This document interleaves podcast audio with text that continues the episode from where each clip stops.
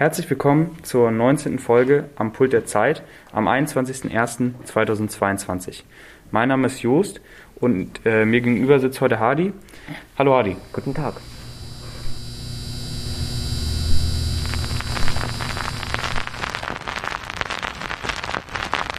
russische Finanzbehörde stuft Nawalny-Regionalbüros Was passiert als in Weißrussland? extremistisch ein. Ist Die Lukaschenko ein Bombardierung Diktator? des. Olaf Scholz und die Cum-Ex-Affäre. Olaf Scholz und die Cum-Ex-Affäre. Verwirrt? Du verstehst nur Bahnhof? Wir sind am Pult der Zeit und klären eure Fragen zu allem, was gerade in der Welt passiert. Genau, Hadi. Äh, ich habe von Aufständen in Kasachstan mitbekommen. Die sind jetzt, glaube ich, schon ein bisschen länger her. Aber es war dort schon ziemlich viel los. Also es gab dort, glaube ich, sogar einige Tote und eben auch Einsatz von Schusswaffen. Kannst du mir da vielleicht mal so ein bisschen genaueren Überblick geben? Ich habe irgendwie gehört, du weißt da ein bisschen mehr, was da abgeht. Es gab tatsächlich in Kasachstan landesweite Proteste gegenüber der Regierung. Ähm, äh, es gab sogar eine Stürmung eines Rathauses, und zwar in der Stadt Almaty. Ähm, es gab dort auch ganz viele Plünderungen und Brandestiftungen. Deshalb riecht es stark nach Feuer in der Stadt.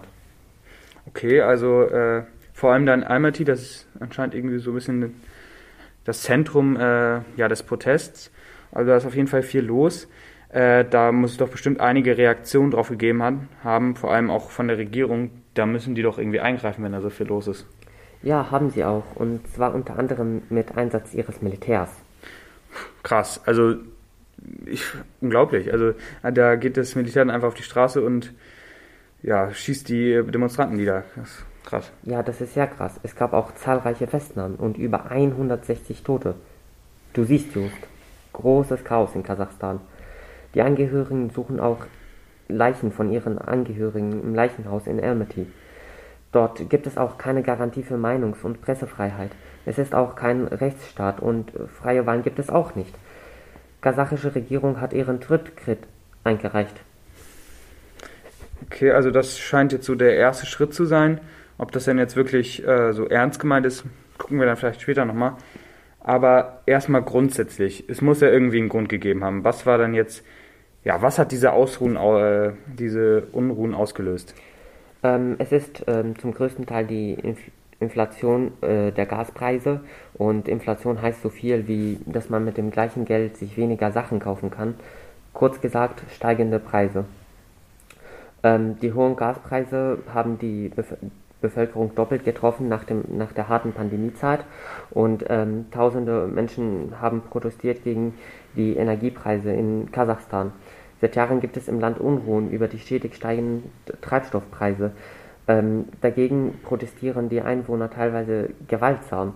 Als Reaktion darauf entließ der aktuelle Präsident ähm, Kasachstans, Kasim Jomart Tokayev, äh, die Regierung. Er selber blieb jedoch an der Macht und zudem war die Bevölkerung sehr frustriert über die, die fehlenden wirtschaftlichen Perspektiven.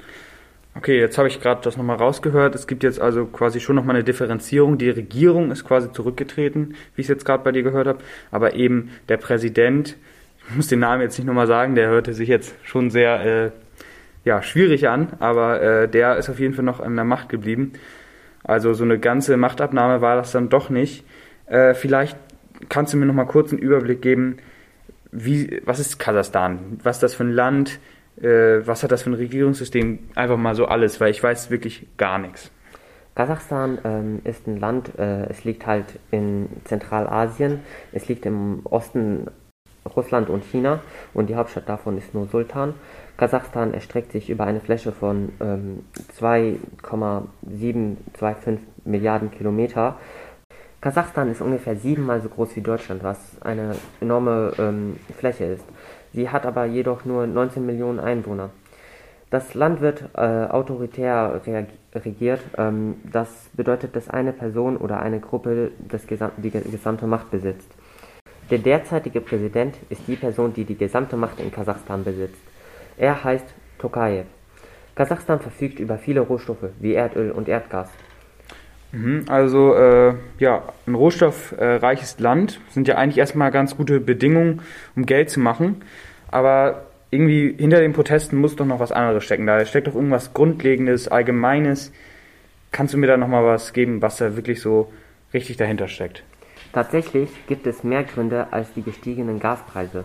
Im Volk herrscht eine allgemeine Unzufriedenheit gegen den ehemaligen Präsidenten Nazarbayev, der 2019 zurückgetreten ist. Er gehört der alten UdSSR-Elite. Das ist der alte Name des heutigen Russlands, ähm, die die Bereicherung an den Rohstoffen durch Anhänger und Familienmitglieder möglichst gemacht haben.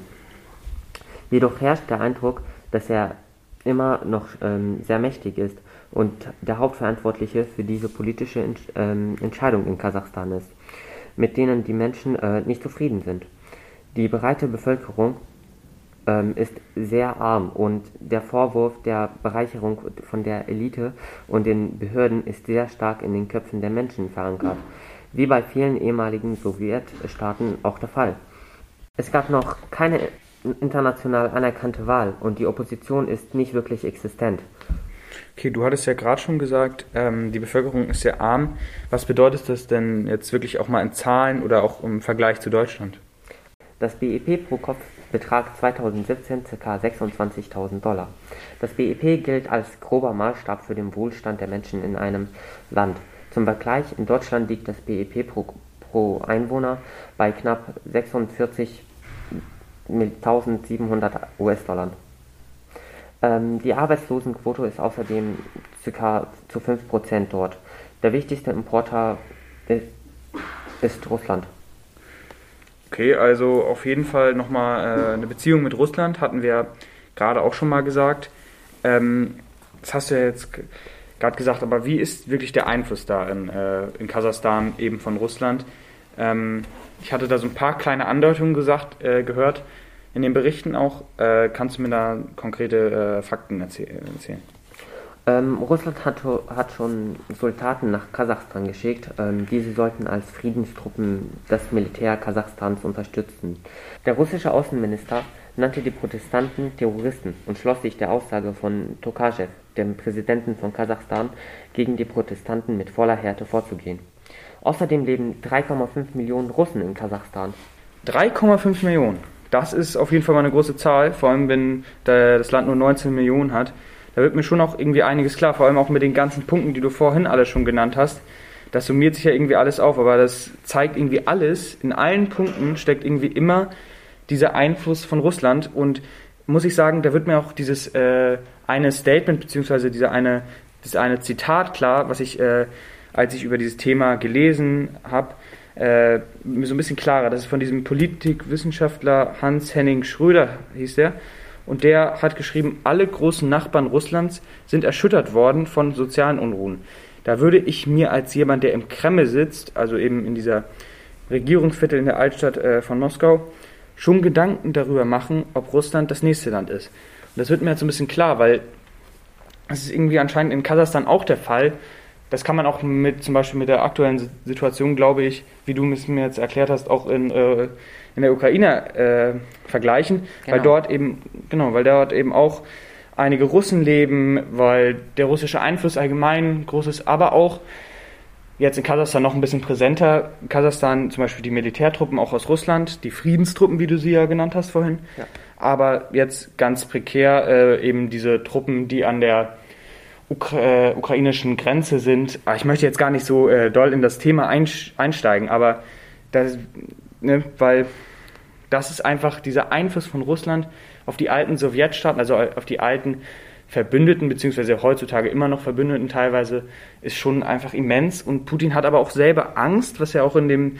Zitat äh, schon auch angebahnt wurde, ange, angemahnt wurde, angedeutet, genau, danke, ähm, dass eben auch diese Rebellion, diese sozialen Unruhen eben auch äh, in Russland selber stattfinden.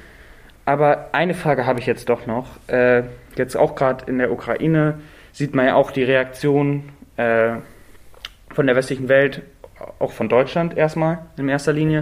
Ja. Könntest du mir vielleicht nochmal kurz sagen, in Kasachstan jetzt, wie sah da denn die Reaktion aus? Also Deutschland hat darauf nicht sehr hart re äh, reagiert. Ähm, die NATO, ein Verteidigungsbündnis aus vielen Staaten, ähm, die EU und auch Deutschland natürlich, forderten die Beteiligten dazu auf, friedlich zu bleiben. Der Präsident Tokajew bezeichnet dies als dumm und deutet immer wieder aufs Neue, dass da westliche also dass die westlichen Staaten wie Deutschland und die USA die Proteste eingefeuert haben. Und Deutschland verhängt die wirtschaftliche Sanktion, also die Bestrafung, den Rückexport nach Kasachstan zu stoppen. Ähm, Deutschland ist aber immer noch sehr vorsichtig, weil es sehr abhängig vom Gas ist. Ja, also äh, nicht so eine harte Reaktion, wie ich jetzt rausgehört habe.